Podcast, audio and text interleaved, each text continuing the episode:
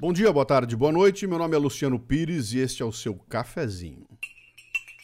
O escritor português José Saramago, Prêmio Nobel de Literatura, publicou em 1995 o seu livro Ensaio sobre a Cegueira. A obra é uma narrativa distópica que aborda questões sociais e humanas por meio de uma alegoria.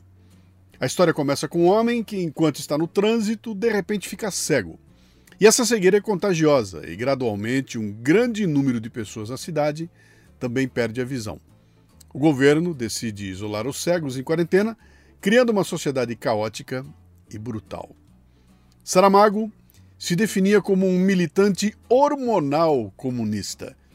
Em 2003, ficou indignado com o regime cubano, que até então ele defendia, por conta da execução de três sequestradores de um barco que queriam fugir para os Estados Unidos.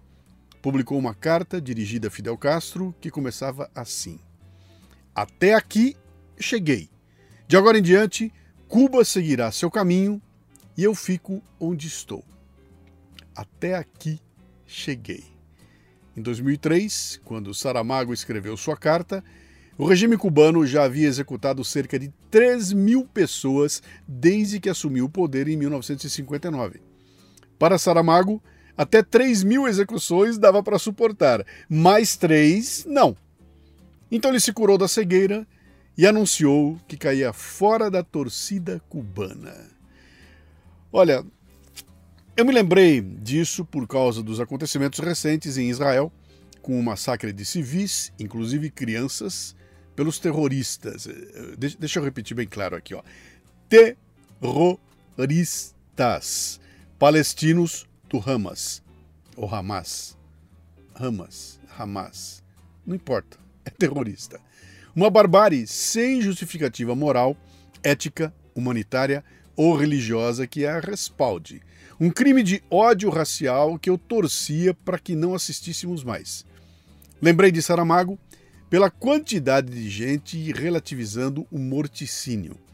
Eu vi gente se recusando a chamar o Hamas pelo que ele é, um grupo terrorista. Eu vi gente relativizando o massacre.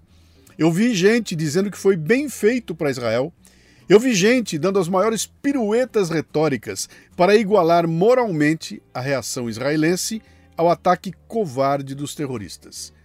E essa gente que eu vi não foram bêbados em discussão de boteco, não. Foram autoridades políticas, influenciadores digitais e, acima de tudo, jornalistas.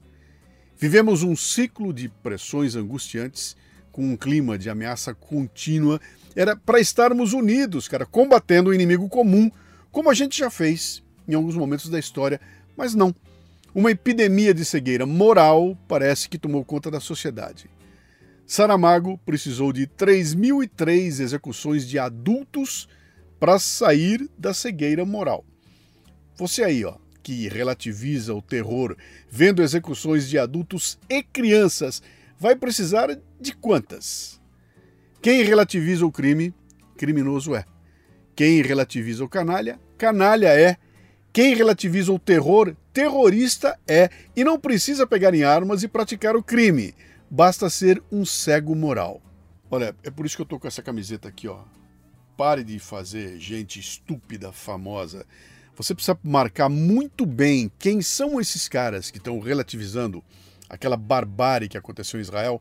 Marque, não esqueça nunca mais essa gente. Marque quem são, especialmente jornalistas, cara. Entenda quem são eles e não se esqueça mais desse pessoal. Quando eles aparecerem passar essa loucura toda lá na frente, quando estiver lá adiante e a vida estiver voltando à normalidade possível, você não pode esquecer quem são esses caras. E não pode transformar esses estúpidos e canalhas em gente famosa. Dá atenção, dá audiência, dá dinheiro para essa turma. Não, cara, essa gente não merece o espaço que tem na mídia. E cabe a nós não dar espaço para essa turma. Então não esqueça desses canalhas que estão relativizando o que aconteceu em Israel. Bom, aproveita, eu vou fazer agora o comentário aqui. O comentário, você sabe, é só para assinantes, então entre aqui embaixo, ou você se torna membro do canal e vê o vídeo completo, ou então entre aqui, ó, mundocafebrasil.com. Faça sua inscrição, torne-se um assinante aqui do Café Brasil e ajude a gente a lutar contra esses canalhas e cegos morais que estão por aí distribuindo bobagem para todo lado, tá bom? Tamo junto.